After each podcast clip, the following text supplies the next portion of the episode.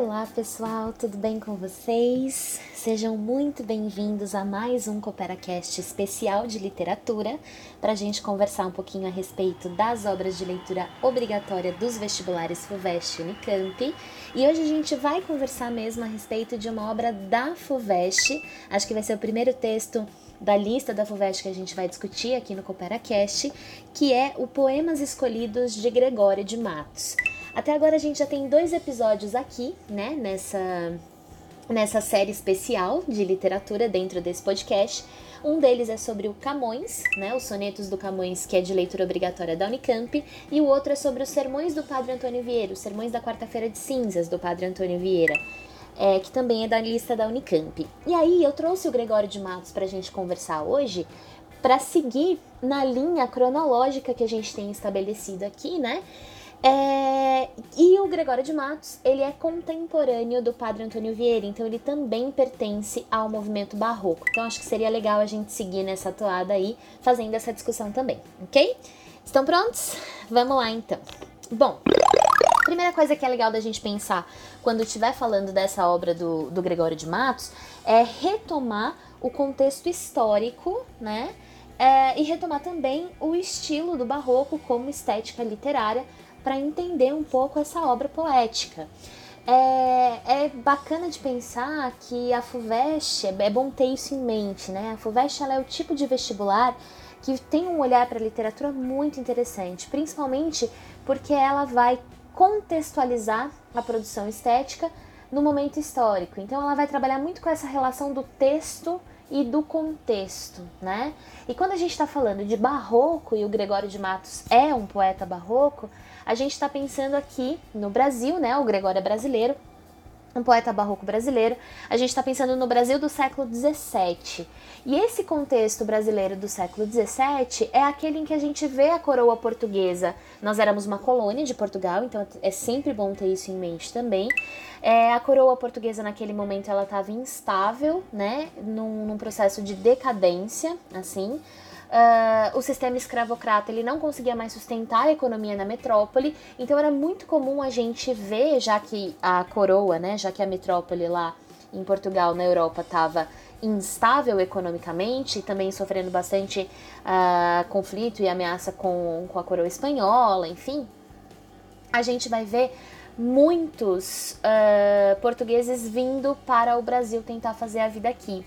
E a gente vê que a metrópole lá, Portugal, impunha ao Brasil uma série de restrições comerciais para conseguir vantagem. Na verdade, a colônia de exploração aqui era meio que o que sustentava economicamente a metrópole lá na Europa, né? Então havia uma certa crise econômica enfrentada principalmente pelos produtores rurais aqui no Brasil. Por que, que isso acontecia, né? Porque parte dos lucros dessa produção eram, é uma boa parte, uma parte razoável, era enviada lá para a metrópole. Então não havia muito investimento social aqui, né? Isso vai fazer com que surja uma classe social um pouco mais abastada e quem era pobre, né, as classes sociais mais baixas eram muito pobres, então a gente vê uma desigualdade social muito grande aqui, né? Uh, e aí, com a vinda dos portugueses para cá, para tentar melhorar de vida, para tentar ser colono aqui no Brasil, a gente vê uma certa hostilidade também uh, por parte dos brasileiros. Então havia um, um certo incômodo nesse momento. A gente está falando aqui de século 17, ok? Pontualmente, né, geograficamente, a gente está pensando na Bahia do século 17, onde era de fato né, a capital, o centro uh, político dessa, dessa nova nação. Bom, esse é o contexto histórico, político e econômico do Brasil no século XVII.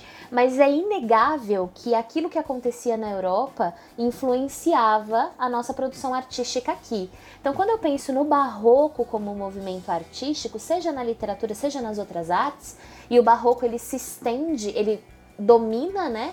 o século 17 inteiro, começa ali no final do 16, se arrasta pelo 17 e avança um pouco no 18. Então é um movimento que dura muito tempo e ele vai ser influenciado pelo contexto social dessa época. Vocês devem se lembrar que na nossa discussão anterior, na nossa conversa anterior sobre o Padre Antônio Vieira, falei para vocês do contexto de contra-reforma católica. A contra-reforma católica é, no século XVII, uma reação da Igreja Católica ao protestantismo que tinha surgido com a reforma protestante no século XVI. Então, a Igreja, para tentar recuperar né, o seu poderio, para tentar reestabelecer a sua posição como poder político, inclusive, ela vai agir nessa, nessa nessa perspectiva né, de contra-reforma. Então, ela vai tomar algumas medidas para tentar fortalecer como poder político. E o que, que a Igreja Católica vai fazer? E eu preciso repetir aqui o que falei na nossa aula anterior, né, no, nosso, no nosso episódio anterior. Quando eu estou falando aqui de igreja católica, eu estou falando da instituição igreja, não da religião, ok? Então, as críticas que vão aparecer, ah, que vão aparecer, desculpa, são críticas muito direcionadas à instituição igreja, tá? Bom, e aí o que, que vai acontecer na Contra-Reforma quando essa instituição Igreja Católica está tentando se reestabelecer como poder fundamental? ela vai tomar algumas atitudes. Uma delas a gente comentou, né, que é a criação do Tribunal da Santa Inquisição para perseguir os hereges, para doutrinar através do medo. A gente vê muito reforço dos dogmas católicos é, nesse momento. E a outra é a companhia, a fundação da Companhia de Jesus, em que a gente vai ter os padres jesuítas sendo enviados, né, para a colônia para catequizar os nativos daqui. Bom, o contexto de contra-reforma, então, é um contexto em que a Igreja Católica tenta se fortalecer. Então, os dogmas dessa religião, os dogmas dessa, dessa, desse pensamento né, religioso, eles vão ditar aquilo que é o valor moral e social da sociedade. Então, toda a sociedade que se vê inserida no contexto da contra-reforma se vê à mercê do, do, pensamento cristão, certo? E o pensamento cristão ele vai ser pautado por aquela temática do céu e do inferno. Então é uma preocupação com o após a morte, né? Para onde você vai depois da morte? Para o céu ou para o inferno? E isso vai ser influenciado, óbvio, né? Isso vai ser definido pelo tipo de vida que você leva. Falando do Padre Vieira, a gente discutiu bastante essa questão, ok? Então, se você quiser entender um pouquinho melhor é, esses preceitos temáticos, você volta lá no episódio anterior é, que a gente conversou bastante a respeito disso. Bom, na literatura especificamente, nas artes de maneira geral, mas na literatura especificamente, o que a gente vai ver muito no movimento barroco são as dualidades. Né? O movimento barroco, vocês se lembram, é o movimento dos contrastes e é o movimento dos excessos. Os excessos a gente costuma ver no exagero de informação, no exagero do rebuscamento. Na arquitetura das igrejas barrocas, por exemplo, esses excessos aparecem no estilo do rococó, aquele monte de informação, né? Bom, e o movimento dos contrastes? Esse movimento dos contrastes está muito ligado a essa ideia das dualidades que o homem barroco é, a que o homem barroco se vê submetido. Então, não só o céu e o inferno. O que, que são dualidades? São ideias opostas, certo? É quando você está dividido entre dois aspectos que são antagônicos, que são opostos. Então, o céu e o inferno são é, elementos antagônicos. Isso é uma dualidade do, do movimento barroco. Mas há outras, né? Vocês devem se lembrar, por exemplo, que no movimento barroco a gente tem uma discussão sobre culpa e pecado, não é? É, a gente fala, retoma isso já já mais um pouquinho, mas é importante ter em mente essa questão. Você é, é homem barroco, né? O homem barroco naquele momento, ele vai se ver dividido entre a vontade de aproveitar a vida, porque existe uma percepção de que a vida é efêmera, e só que aproveitar a vida implica em pecar. Então ele se vê também sempre à mercê do pecado. Isso gera nele culpa, né? Tenham isso em mente sempre.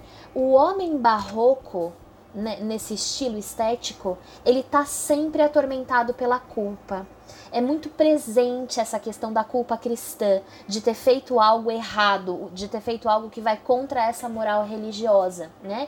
Esse sentimento de culpa constante, ele é uma influência da religião. Ele é uma influência da Igreja Católica, né? Se você peca, você vai para o inferno, então você fica com culpa por conta disso. Você se sente culpado. E com esse sentimento de culpa, você precisa buscar a redenção, você precisa buscar o perdão. Então você vai se penitenciar para conseguir o perdão divino para poder ter uma chance de ir para o paraíso, né? Então a gente está sempre dividido ali. A gente vê o homem barroco, seja o eu lírico da poesia, seja a figura representada na prosa. Essa, esse sentimento barroco é um sentimento muito ligado à culpa, porque é, tem exatamente a ver com essa dualidade do, do que eu falei para vocês que é característica do movimento. A culpa, ela é a vontade de pecar por saber que a vida vai acabar e o resultado do pecado, né? Então, a, a, o aproveitamento e o pecado, a culpa, o pecado, o pecado e a redenção. Então, essas dualidades vão aparecer aqui o tempo todo. Por isso que esses contrastes vão se manifestar na linguagem através das figuras que trabalham com ideias antagônicas. Vocês se lembram bem, né? A antítese e o paradoxo, principalmente. Então, essa ideia de trabalhar com dualidades é muito presente na literatura barroca e na poesia isso aparece muito mais, ok? Pensando que o barroco é um movimento dos contrastes e que a figura do homem, do ser humano, nesse contexto, ela está sempre atormentada pela culpa, a gente vai ver o homem barroco como um penitente constante. O ciclo, né? Uh, desse esse ciclo da relação pecado e culpa, ele acontece da seguinte maneira: vindo de um movimento antropocêntrico que foi o Renascimento, que é o movimento do século anterior, o homem entendeu que a vida acaba, essa vida terrena. E morreu. Né? É, e ele tem vontade de aproveitar essa vida terrena, embora a igreja diga para ele que isso não é uma boa ideia certo? Mas ele tem vontade de aproveitar. Ele vai consolidar aqui o pensamento latino do carpe diem. Carpe diem é aproveite o dia, desfrute da vida, porque ela passa e ela acaba. Então aproveita, certo? Esse aproveitamento da vida implica em pecado na mentalidade barroca aqui. Esse pecado gera culpa, certo? E o homem barroco vai ser atormentado por essa culpa. Para que eu possa me livrar da culpa e me livrar do pecado, eu preciso me penitenciar. Para que eu, na penitência, pague pelos meus pecados para poder chegar à redenção. Para poder ser perdoado por Deus. Só que daí é um ciclo, porque eu volto a pensar que a vida é efêmera e aí eu volto a aproveitá-la. Volto a pecar, volto a sentir culpa, preciso me penitenciar mais uma vez para chegar à redenção. Então, por isso que o homem barroco é atormentado pela culpa, porque ele está sempre tentando se redimir e ao mesmo tempo ele quer desfrutar da vida, né? Porque ele entendeu que isso é necessário, embora, de novo, a igreja diga que não, ok? Então, percebam como esse ciclo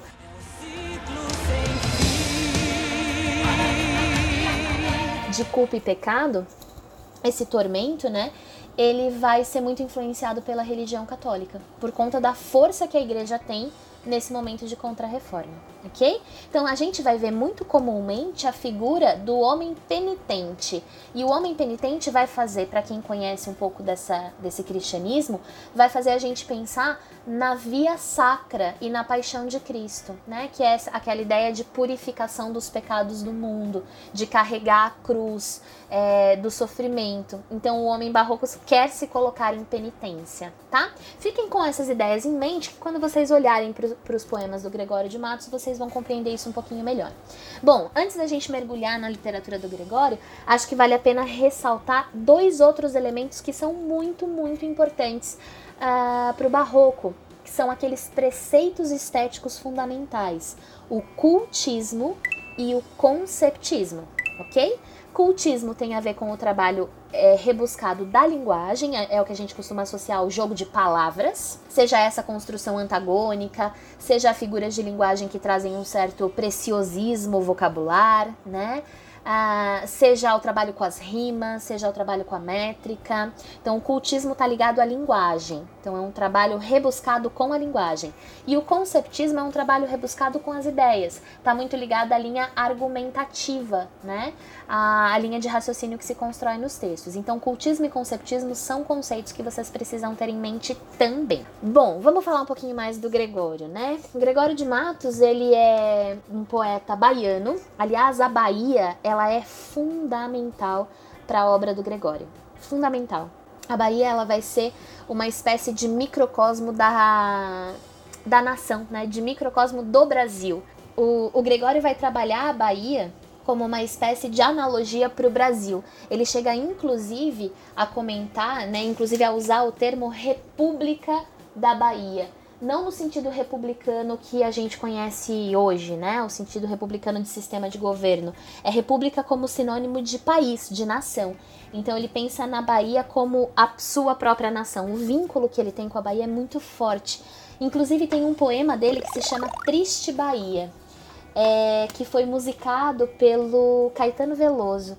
E justamente para pensar essa relação né, de amar tanto a Bahia e sofrer muito por vê-la entregue à corrupção ou entregue à exploração. Então é um poema muito bonito, muito, muito interessante.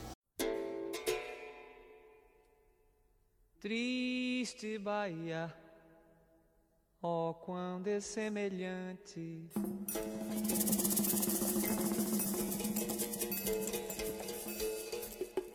Bom, vamos lá então. Quando a gente pensa na obra do Gregório e pensa no Gregório de Matos como um poeta baiano, é preciso olhar um pouquinho para a história dele, né? E a história do Gregório diz muito sobre o tipo de poesia que ele faz. Ele era filho de um senhor de engenho, ele é formado, foi formado, né, bacharel em direito.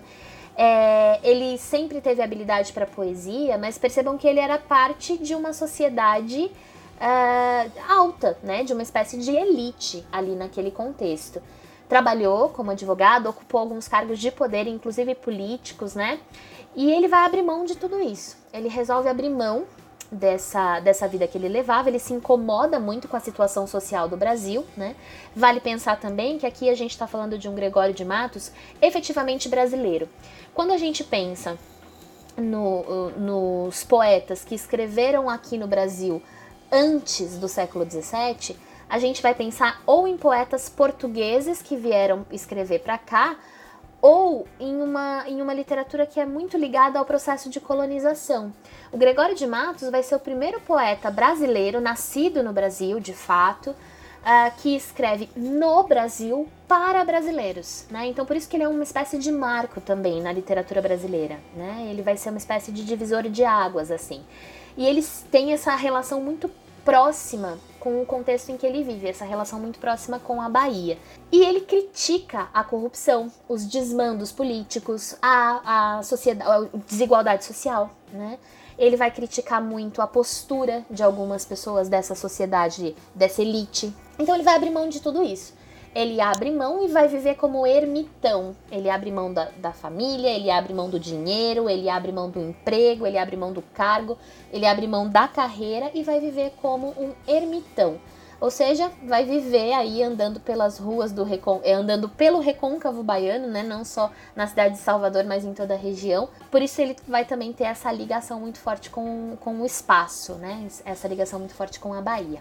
Bom, e aí então o Gregório, distanciado dessa sociedade que ele considerava hipócrita e que ele condenava veementemente, ele vai acabar é, vivendo um próprio paradoxo. Porque como é que o Gregório de Matos vai viver se ele não vai mais trabalhar como advogado, se ele não vai mais usufruir do dinheiro da família, se ele abriu mão de, mão de tudo? Ele vai viver de fazer literatura, de fazer poesia. E muitas das poesias que ele faz, ele faz por encomenda, né? É, ou seja, algum, como ele era muito talentoso e de fato era, né, é primorosa a poesia do Gregório, ele vai fazer o seguinte: ele vai é, fazer poemas por encomenda. Então as pessoas encomendavam, ele vendia, conseguia um dinheirinho, ou ele ia declamar e produzir poesia em algum sarau, em alguma festa. Então ele vivia um pouco de favores, né, e de pagamentos dessa nobreza, dessa sociedade de elite. Então vejam que interessante, ele é a personificação da dualidade barroca. Ao mesmo tempo que ele tenta se distanciar da sociedade hipócrita que ele condena demais, ele depende do dinheiro dessa sociedade hipócrita, né? Então ele se vê também muito dividido. Bom, a gente vai ver que a, o supra-sumo da poesia do Gregório de Matos é a poesia satírica, então não é essa poesia de encomenda que ele fazia, né? É a poesia que ele escrevia por vontade própria para dar vazão para sua para sua raiva da sociedade, para sua crítica. Ele vai criticar extremamente uh, vai criticar muito a corrupção, ele vai criticar muito a hipocrisia da sociedade, ele vai trazer à tona temas que são escandalosos para chocar a sociedade porque ela é hipócrita. Então ele vai ter uma voz que é muito crítica. Né? E por conta disso e dessa poesia satírica tão veemente que ele escreve, tão forte, né, e tão incisiva, ele vai receber uma alcunha, ele vai receber uma antonomásia ele vai ser chamado, né? O apelido dele na época vai ser Boca do Inferno. Então vocês imaginem como é num contexto de contra-reforma, em que a igreja tem esse poder todo, você ser associado ao inferno, você ser o boca do inferno, né? Como se tudo que você dissesse viesse proferido das profundezas uh, do, do, inferno, que é aquilo que todas as pessoas mais temem e mais condenam ali no século XVII contra a reformista. Então, o Gregório de Matos ele vai ser muito perseguido, inclusive pela Inquisição, vai ser processado, ele vai criticar a igreja em muitos momentos, ele vai criticar o clero em muitos momentos, ele vai criticar a própria Inquisição. Então, ele vai ser perseguido, né? É, ele vai ser deportado para Angola, vai viver lá um tempo e retorna para o Brasil muito no final da vida já próximo de, de morrer. E, e, já bem mais velho, né? E é interessante que a punição dele depois dessa deportação, quando ele volta para o Brasil, a punição é que ele não pode voltar para a Bahia. Ele vai viver em Pernambuco, né? Então, aquilo que ele tanto amava, aquele lugar que ele tanto amava, vai ser tirado dele, né? E essa é a sua punição final. Ele vai viver em, em Pernambuco e acaba morrendo lá ok? Então, biograficamente, é isso que interessa para nós, tá? Tenham sempre em mente essa questão do boca do inferno, essa alcunha que ele recebe. Você deve estar tá pensando assim, nossa, Mari, mas como é que ele conseguia fazer poesia satírica e falar mal do clero, falar mal da igreja em plena contra-reforma católica? Não, não foi à toa, não foi de graça, tá? Ele escreveu muito criticou muito. A poesia satírica dele não é apenas direcionada para a igreja, tá? Que fique muito claro. Ele questiona a desigualdade social, a corrupção, a hipocrisia da sociedade. Vou chegar no Twitter hoje muito. Ele questiona algumas pessoas em particular. Ele vai falar da coroa, ele vai falar de uma série de coisas, tá? Mas ainda assim ele fala mal da igreja. E ele vai ser perseguido pela Inquisição, sim. Aliás, muitos dos poemas satíricos do Gregório de Matos, a gente só tem acesso porque eles ficaram registrados nos autos inquisitoriais eles ficaram registrados ali nos processos, né? Então também tem, tem essa questão, ok? Então ele era extremamente crítico, não estava nem aí para nada, falava o que queria e criticava com muita é, com muita incisão, tá? De maneira muito violenta mesmo.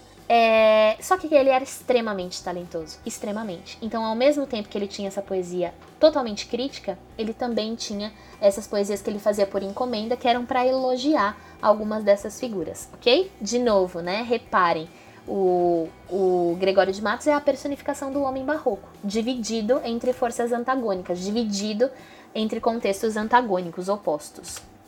Bom, quando a gente pensa aqui na FUVEST querendo esse, esse livro como leitura obrigatória, eles vão selecionar uma edição específica, né, que são os poemas escolhidos do Gregório de Matos, escolhidos por quem?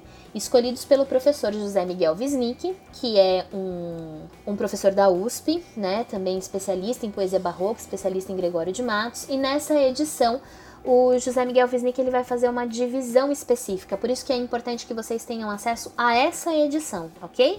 Eu deixei para vocês disponível na área do aluno e posso colocar também em outras plataformas se vocês quiserem, no Class ou enfim, né? Tá lá disponível para vocês.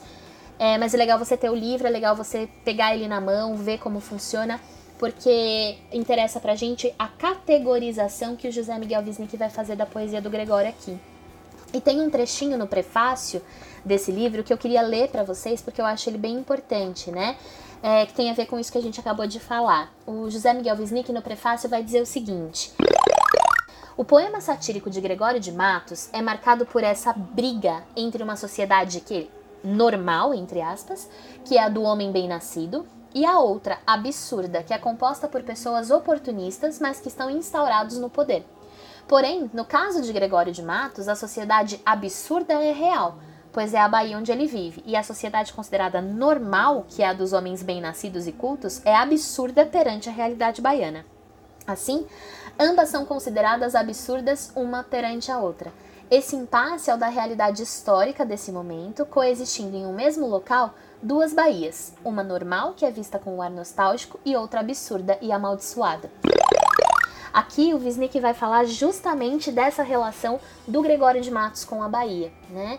Que ao mesmo tempo que ele ama e acha que essa Bahia é, é a sua terra, é o seu é o seu berço, e ele tem uma relação muito nostálgica, inclusive, né? Muito lírica com relação a esse espaço literário da Bahia do século XVII. Ele também critica a Bahia, principalmente que abriga uma sociedade tão corrupta, tão, tão absurda, né? Então, de novo, até a própria Bahia, que é o seu objeto de maior carinho, de maior lirismo, é dual.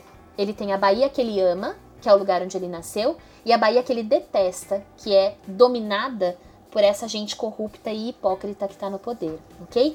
De novo, né? Essa personificação das dualidades barrocas. Olha como é forte isso na, na literatura do Gregório. Bom, eu disse para vocês, e isso é muito importante, ok? Eu disse para vocês que uh, o, o, José Miguel Wisnik, nessa edição que a FUVEST seleciona, ele vai fazer uma categorização da produção poética do, do Gregório de Matos. E ele vai categorizar essa poesia em três eixos temáticos, certo? Uma, um primeiro eixo que ele chama de poesia de circunstância, um segundo eixo que ele chama de poesia amorosa, e um terceiro eixo que ele chama de poesia religiosa. Okay? Então, esse, esses são eixos temáticos. E aí, de toda a poesia do Gregório de Matos, o Wisnik vai dividir esses poemas em cinco tipos que vão se encaixar nesses eixos temáticos.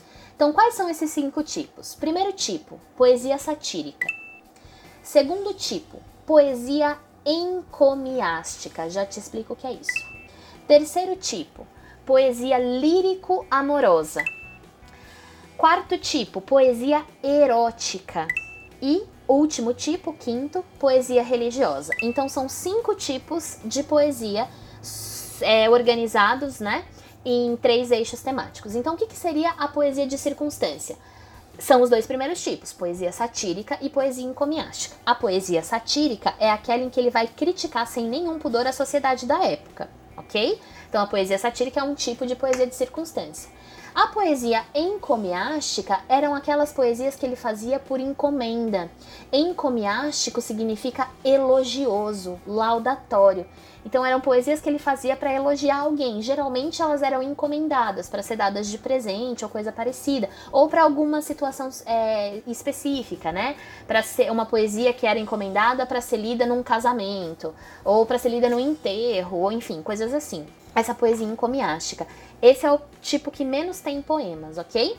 A poesia lírico-amorosa é a poesia que é, vai tratar da temática amorosa, né, da temática do amor, é, e é uma poesia que vai ser construída em torno das contradições ligadas ao amor. Então, ao amor que eu sinto, mas que eu não posso concretizar porque eu caio em pecado, né? Então, aqui nessa poesia lírico-amorosa, a gente vai ver a mulher amada descrita muitas vezes como tentação, e eu tenho um tipo de poesia no Gregório de Matos em que ele vai falar do amor que se concretiza, né? E olha só, imagina o escândalo que é você ler esse tipo de coisa no século XVII, mas o Gregório tinha uh, a sua poesia erótica, né? E aí ele vai falar de fato da, da mulher numa visão sensual, vai descrever o amor carnal, vai descrever uma série de fetiches. Existe até um fetiche curioso e um pouco, é, não sei, quase profano quando a gente pensa num contexto do século XVII, né?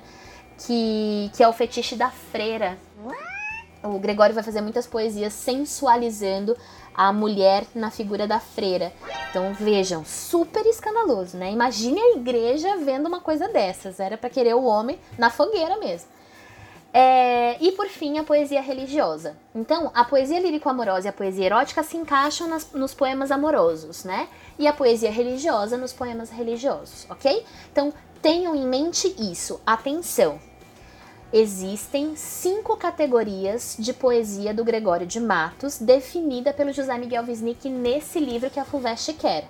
Cinco tipos, cinco categorias. A poesia satírica, a poesia encomiástica, a poesia lírico-amorosa, a poesia erótica e a poesia religiosa, ok? Esses são os cinco tipos. Tá? Isso é o que vocês precisam ter em mente. Esses cinco tipos vão se orientar ali pelos três eixos temáticos, mas são os cinco tipos, as cinco categorias que vocês precisam conhecer, tá bem? Bom, se estamos falando de poesia, quando a gente analisa a poesia, o elemento mais importante, ou o que primeiro precisa saltar aos nossos olhos, é o elemento da linguagem. E o Gregório de Matos, ele vai fazer muito uso do cultismo ele vai trabalhar muito a linguagem, ele vai fazer muito jogo de palavra, ele vai construir imagem com as palavras, ele vai trabalhar muito a métrica, vai trabalhar muito o esquema de rimas, né? Então, o Gregório ele vai procurar utilizar aqui um vocabulário que é mais formal, mais rebuscado, mais precioso nos poemas lírico-amorosos e nos poemas religiosos, e ele vai usar uma linguagem que é mais acessível, mais crítica, nos poemas que são satíricos, né? E, sobretudo, nos poemas eróticos, em que ele vai trabalhar essa questão da, do sexual, do sensual, né? Ele chega a usar até termos de baixo calão, enfim. Então a linguagem ela é mais preciosista, mais rebuscada. Em que tipo de poema? Na poesia encomiástica, que é aquela poesia elogiosa, nos poemas religiosos, muito, né? É, nos poemas lírico-amorosos. Então ele vai explorar a linguagem rebuscada nesses, nesse, nessas categorias. E aí, nas, na poesia satírica, ele não tem filtro. Ele vai usar a linguagem da maneira como ele quiser, inclusive coloquialismos, palavrões, coisas assim podem ir aparecendo, tá? Então, reparem que ele vai estar tá, de novo dividido, né, entre o aspecto do rebuscamento linguístico e o aspecto do coloquialismo linguístico. Olha quanta dualidade a gente vê na literatura do Gregório. Bom, para a gente poder entender isso um pouquinho melhor e discutir, né, um pouquinho mais, é, eu queria ler e analisar com vocês um poema que eu acho um dos mais importantes do Gregório de Matos. É, e é um poema que talvez vocês conheçam porque é um dos mais famosos, né? É um soneto, chama Nasce o Sol e Não Dura Mais Que Um Dia. É o primeiro verso dele, né? É um poema bem reflexivo, é um poema quase crítico, é, mas ele é mais reflexivo, assim. E eu quero ler com vocês para que a gente consiga se concretizar um pouco todas essas coisas teóricas que eu falei, né? Vamos lá então? Bom, vou fazer uma primeira leitura do poema e depois eu vou pontuando coisas que eu acho importantes, ok? Vamos lá. Nasce o sol e não dura mais que um dia. Depois da luz se segue a noite escura. Em tristes sombras morre a formosura, em contínuas tristezas a alegria. Porém, se acaba o sol, por que nascia? Se formosa a luz é, por que não dura? Como a beleza assim se transfigura, como o gosto da pena assim se fia. Mas no sol e na luz falte a firmeza, na formosura não se dê constância, e na alegria sinta-se tristeza. Começa o mundo, enfim, pela ignorância, e tem qualquer dos bens por natureza a firmeza somente na inconstância tudo bem? Bom, reparem quando a gente olha para esse poema, né? Você pode pegar ele lá no livro, ou você pode pegar nos slides, ou enfim, pode procurá-lo na internet. Só de olhar para ele você vai reparar que ele tem uma estrutura muito particular. Esse poema é um soneto, né? É, ele é um poema de 14 versos decassílabos com esquema de rimas regular. Esse verso, esses versos decassílabos estão organizados em dois quartetos e dois tercetos, então esse poema é um soneto. Significa que o Gregório de Matos só escreveu soneto? Não. Significa que ele explora muitos dos tipos uh, das formas fixas, ele explora as medidas de verso, ele explora de tudo, ok? Esse poema é um soneto. A gente costuma ver, vejam de novo o aspecto barroco aparecendo aqui, né? Na poesia do Gregório, é muito comum a gente ver sonetos quando ele vai falar de temáticas que são religiosas. Por quê? Porque o soneto é uma forma nobre de poesia. Então ele vai elevar o conteúdo quando coloca o conteúdo nessa forma fixa do soneto. Então, por exemplo, esse poema que a gente acabou de ler, o José Miguel Wisnik classifica como poesia religiosa.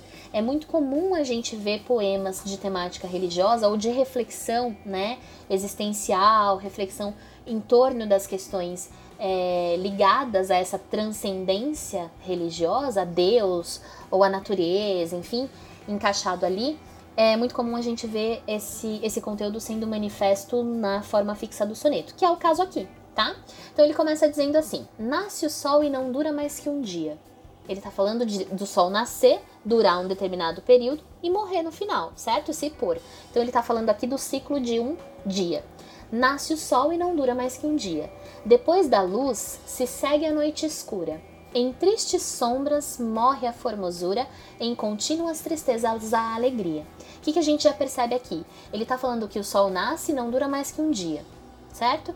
E aí ele define, depois da luz, se segue a noite escura. Então, depois de um dia iluminado, vem a noite escura. Ele está falando sobre o dia, né? Mas reparem como a gente já percebe aqui as ideias opostas: o sol e a noite, a luz e escura.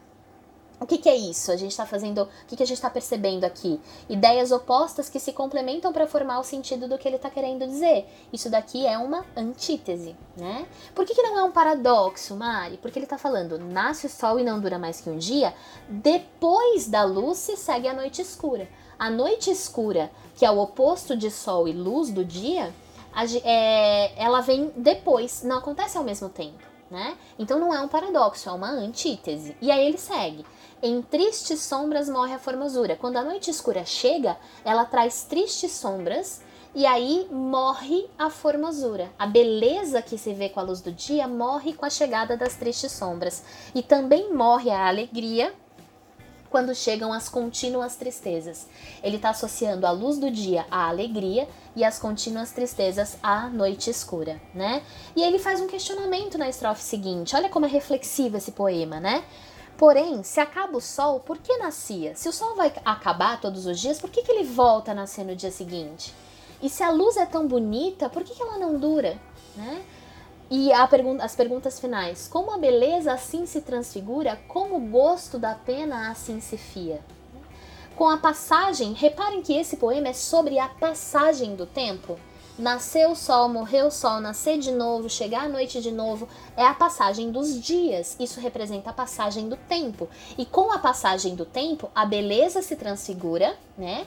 E o gosto da pena assim se fia. O gosto da pena seria o gosto pela escrita.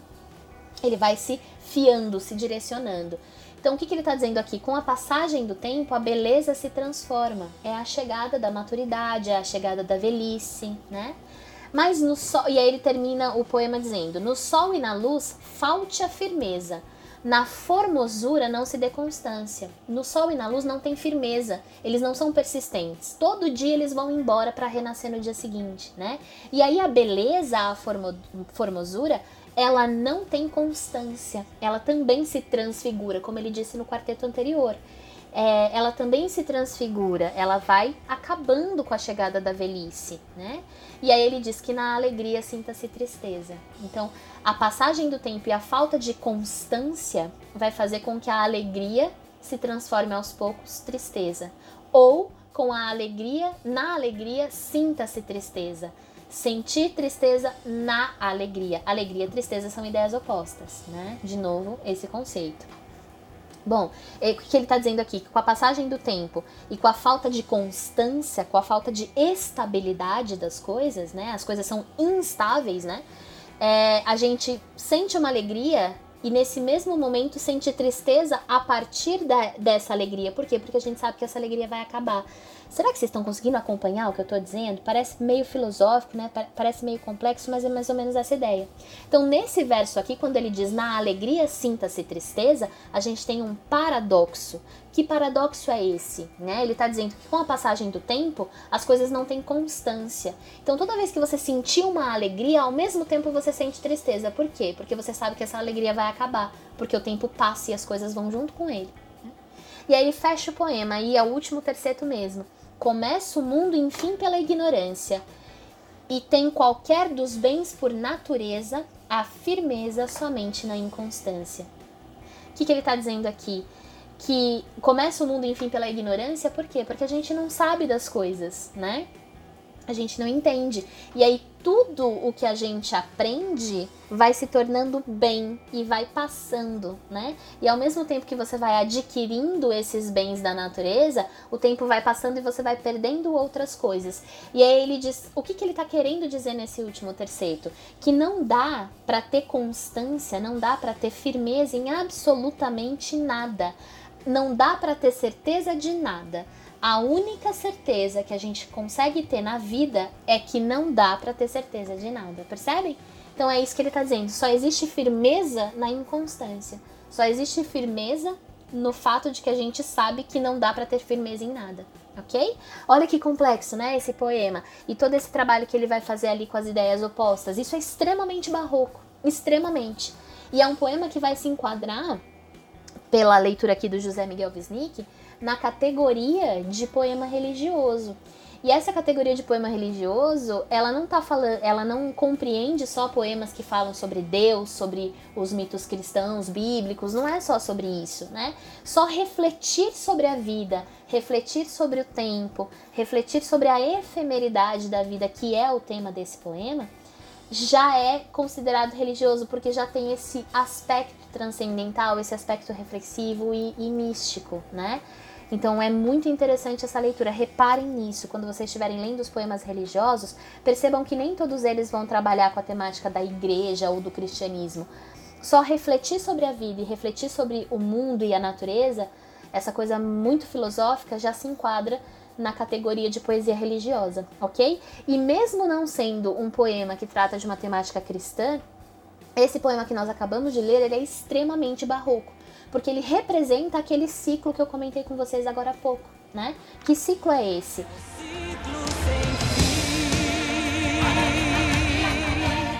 É o ciclo de você ter uh, entender que a vida é efêmera, a, a, vida acaba, né? O que, que ele está falando? Qual é o tema desse poema? É a efemeridade da vida, a passagem do tempo, a instabilidade das coisas. Se tudo muda e você pode perder a essência a qualquer momento, você precisa desfrutar disso. E o desfrute acaba em pecado, e o pecado leva à culpa, e a culpa leva à penitência para se chegar à redenção.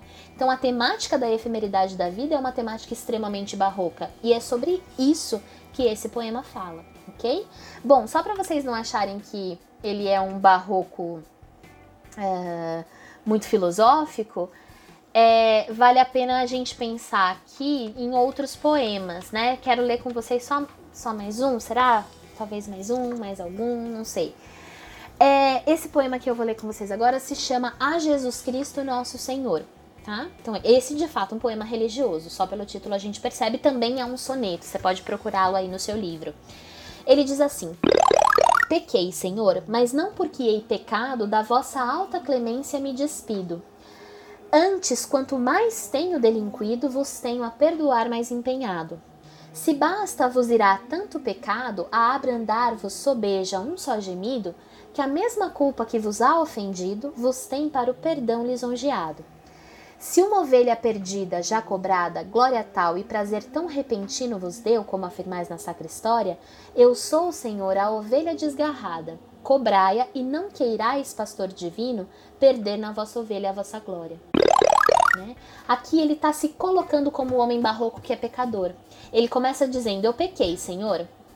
E reparem que o Senhor ali é uma apóstrofe, né? É a marca do vocativo.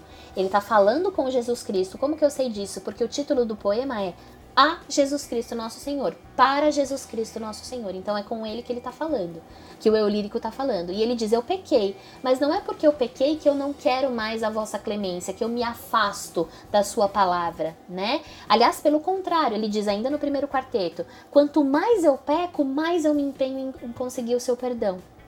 Então, de novo, pecado e perdão. Olha a dualidade antagônica aqui, né? Se basta vos irar tanto pecado, então se esse pecado que eu cometo basta para te colocar em ira, para te deixar bravo comigo, né?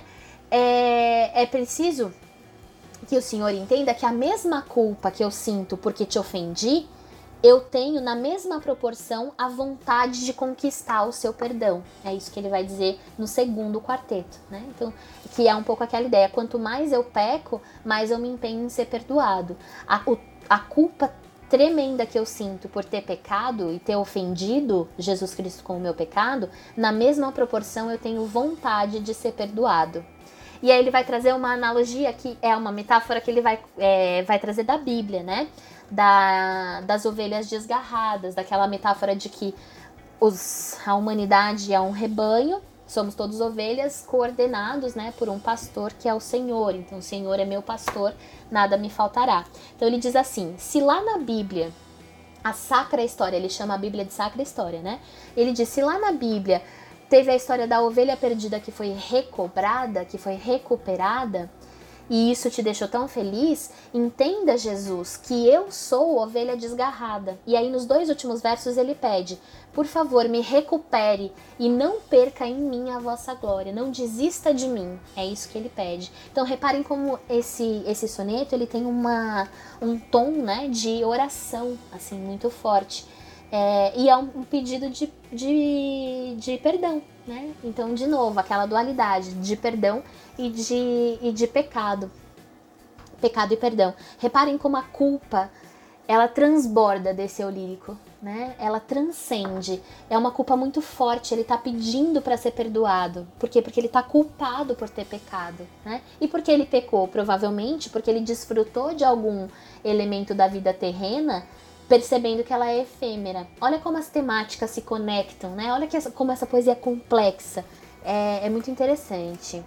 Bom, há poemas em que ele vai falar. Tem muitos poemas que eu gostaria de analisar com vocês, mas eu acho que para um episódio de podcast Vou comentar só mais um, tá? E vou falar desse porque esse é o meu favorito de todos. E é uma poesia satírica, é um poema satírico. É muito importante vocês olharem com carinho e atenção para a poesia satírica do Gregório. Ela é o supra-sumo da produção literária dele, tá? Eu vou ler esse poema com vocês e depois, numa outra oportunidade, a gente analisa outros juntos, tá bem? Esse poema é um poema satírico.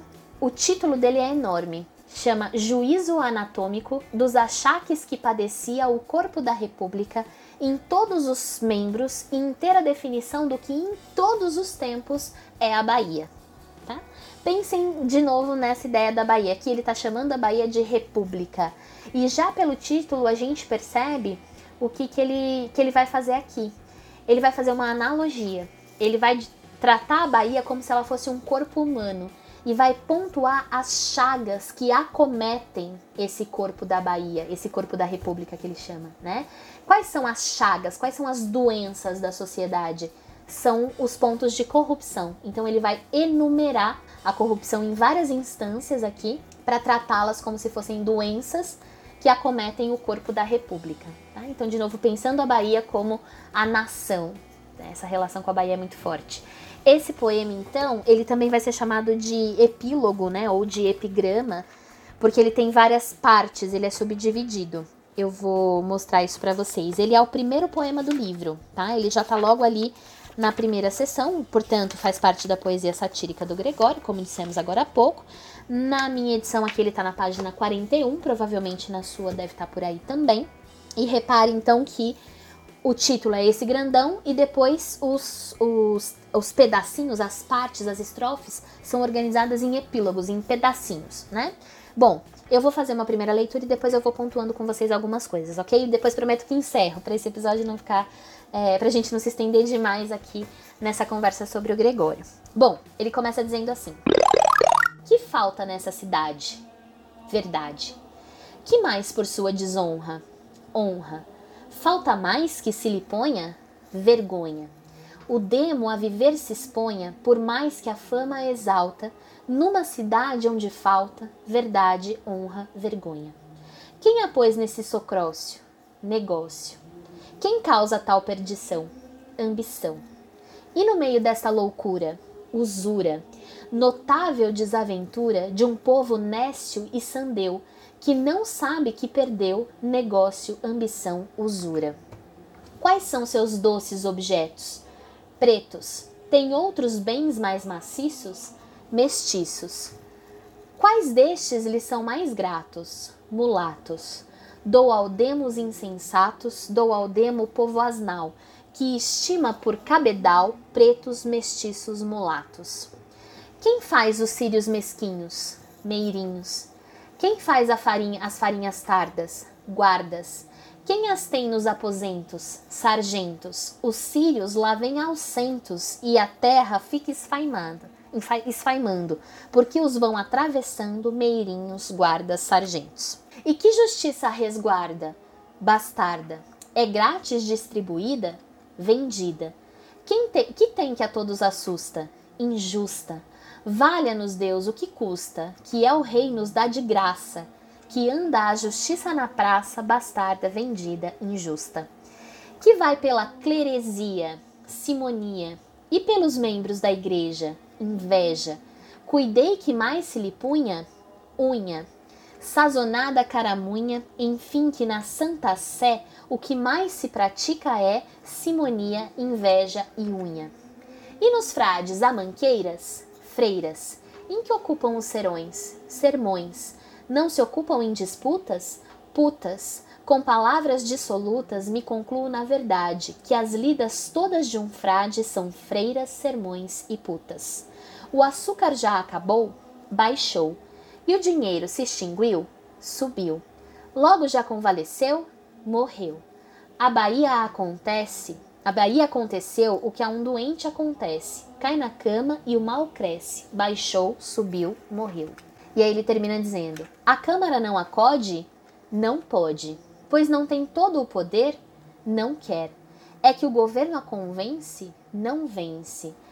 Quem haverá que tal pense que uma Câmara tão nobre, por ver-se mísera e pobre, não pode, não quer, não vence? É um poema super longo. Reparem que ele vai dividindo o poema em partes e toda a estrutura é combinada numa estrofe de perguntas e respostas e numa outra que vai funcionar como um refrão. Vamos olhar para a primeira só para vocês entenderem isso. Ele pergunta: "Que falta nessa cidade?" E aí vem a resposta: "Verdade." Que mais por sua desonra? Além de verdade, o que mais falta nessa cidade? Honra. Falta mais que se lhe ponha? Além de verdade e de honra, o que mais falta a essa cidade? Vergonha. E aí ele constrói uma outra estrofe fazendo essas respostas como um estribilho, como um refrãozinho, né? Ele diz: "O demo a viver se exponha, por mais que a fama exalta numa cidade onde falta verdade, honra, vergonha". Ele diz que o demônio anda, se expõe numa cidade que por mais que queira parecer é, correta, elegante, né, famosa, exaltada, é o demônio que anda numa cidade onde falta verdade, honra, vergonha. É uma cidade de pessoas mentirosas, desonradas e que geram vergonha, que não tem vergonha na cara, né? A verdade é essa. Então, nesse primeiro momento, ele vai falar da cidade, ele vai falar da capital. Depois ele pergunta, né, quem pôs a cidade nessa situação? O negócio. Aí ele fala da ambição e da usura. O que, que seria usura? Usura é uma sobretaxa de impostos. É quando é, são juros, né? Juros exorbitantes, assim, que comprometem uma dívida. E ele faz, então, quem é que põe a cidade nessa situação horrorosa na qual ela se vive, na qual ela se encontra? É isso, né? Negócio, ambição e usura. Aqui nessa estrofe ele vai, dizer, vai chamar o povo de Nécio e Sandeu. Nécio é idiota e Sandeu é louco, né?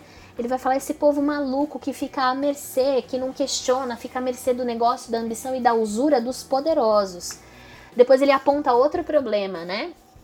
Ele vai falar um pouco sobre a população que tem outras pessoas, outros seres humanos como posse. Né? Então ele diz: quais são seus doces objetos? Pretos.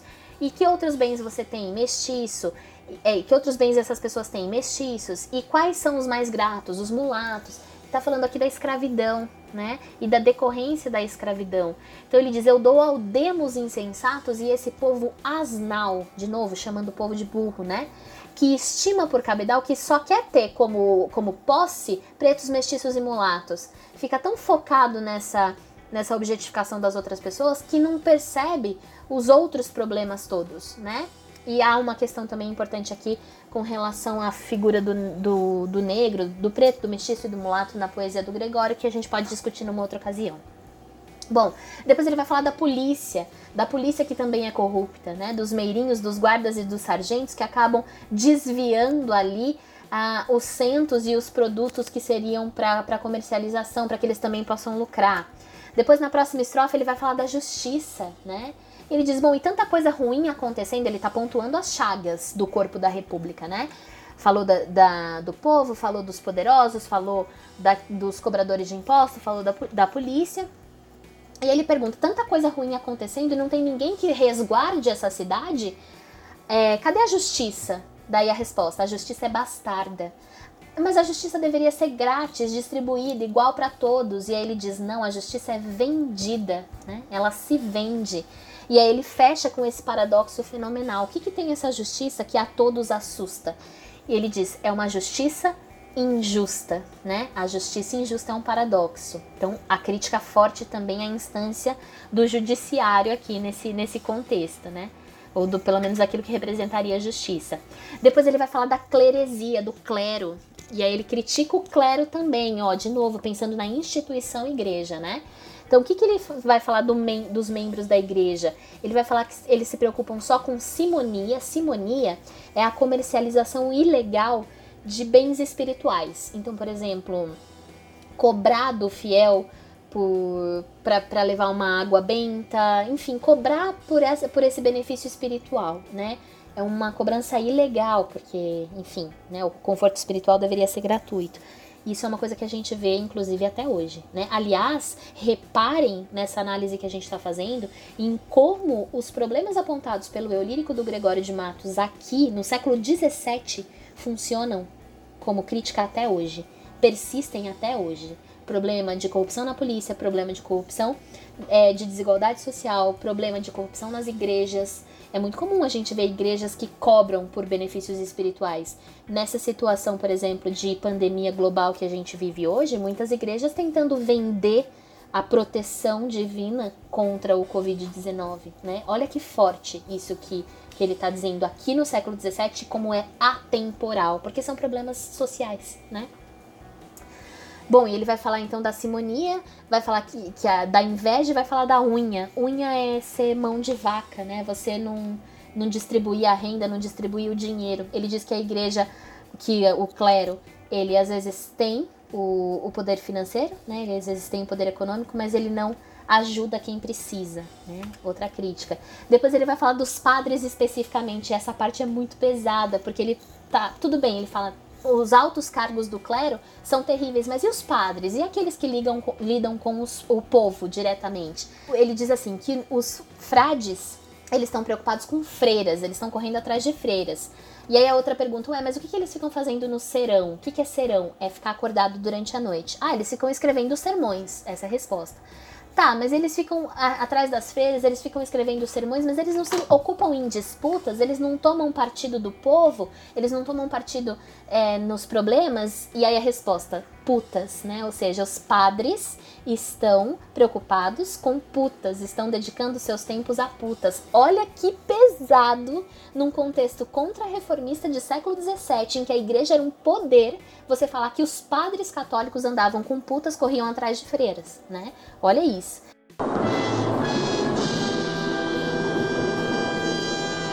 E aí ele vem com o refrão: Palavras dissolutas me concluo na verdade, que as lidas todas de um frade são freiras, sermões e putas. Ou seja, os frades, os padres, só estão preocupados com freiras, sermões e putas. Não estão nem aí pro povo.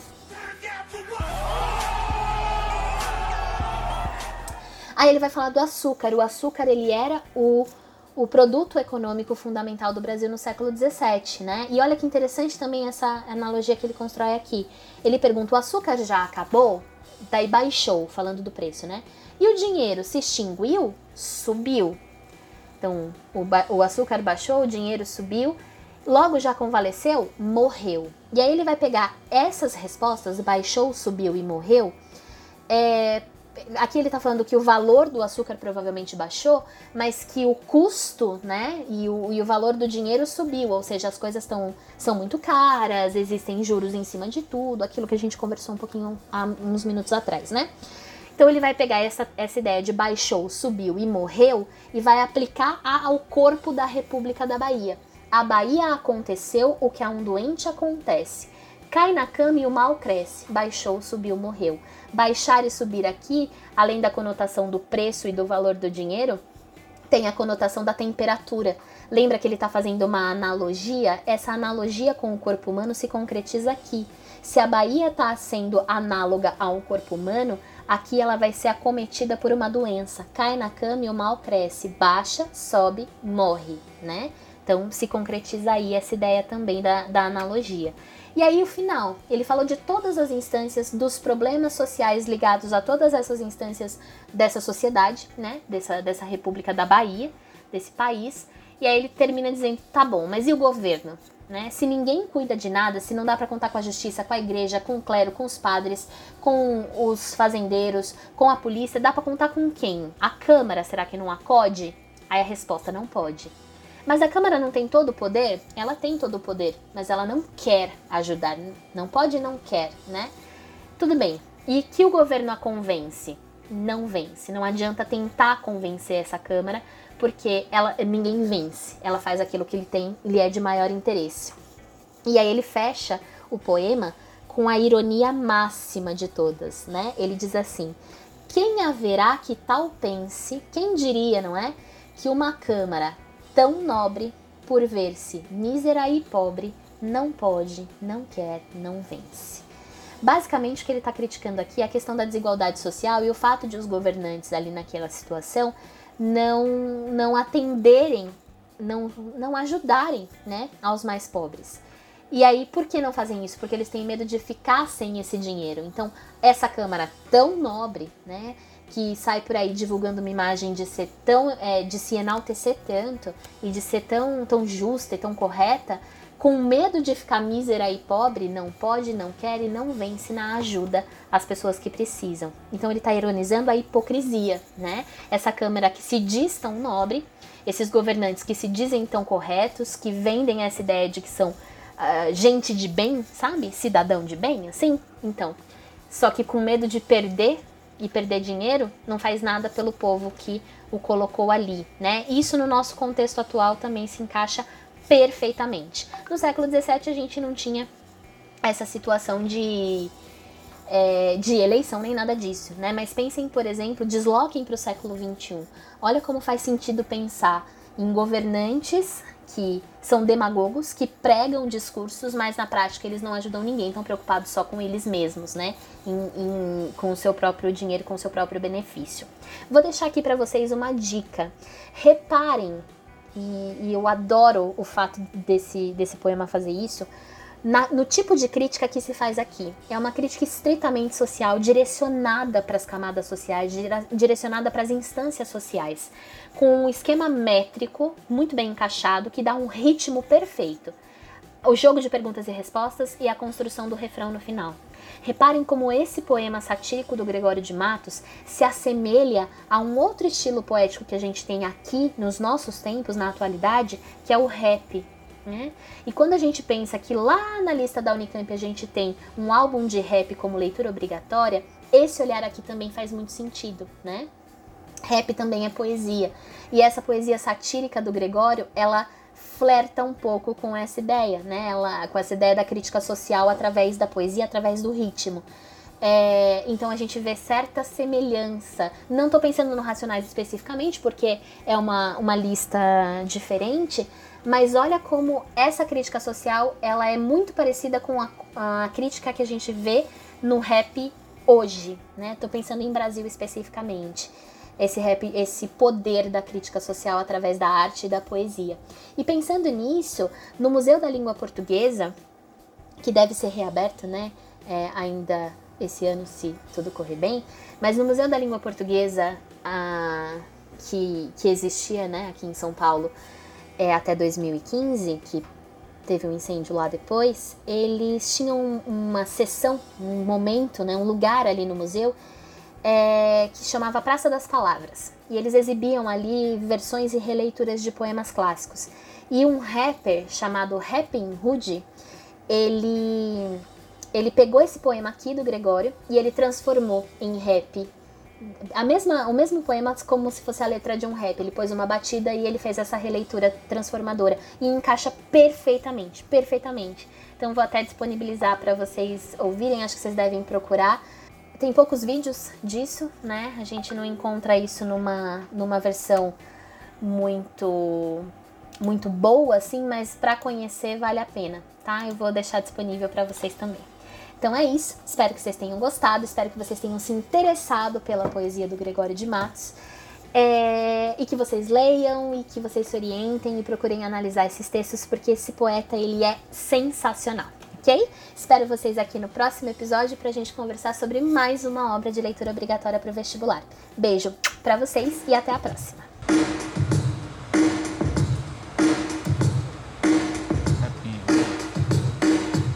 Que falta nessa cidade verdade que mais por sua desonra, honra. Falta mais que se lhe ponha vergonha. O dema viver se exponha, por mais que a fama a exalta.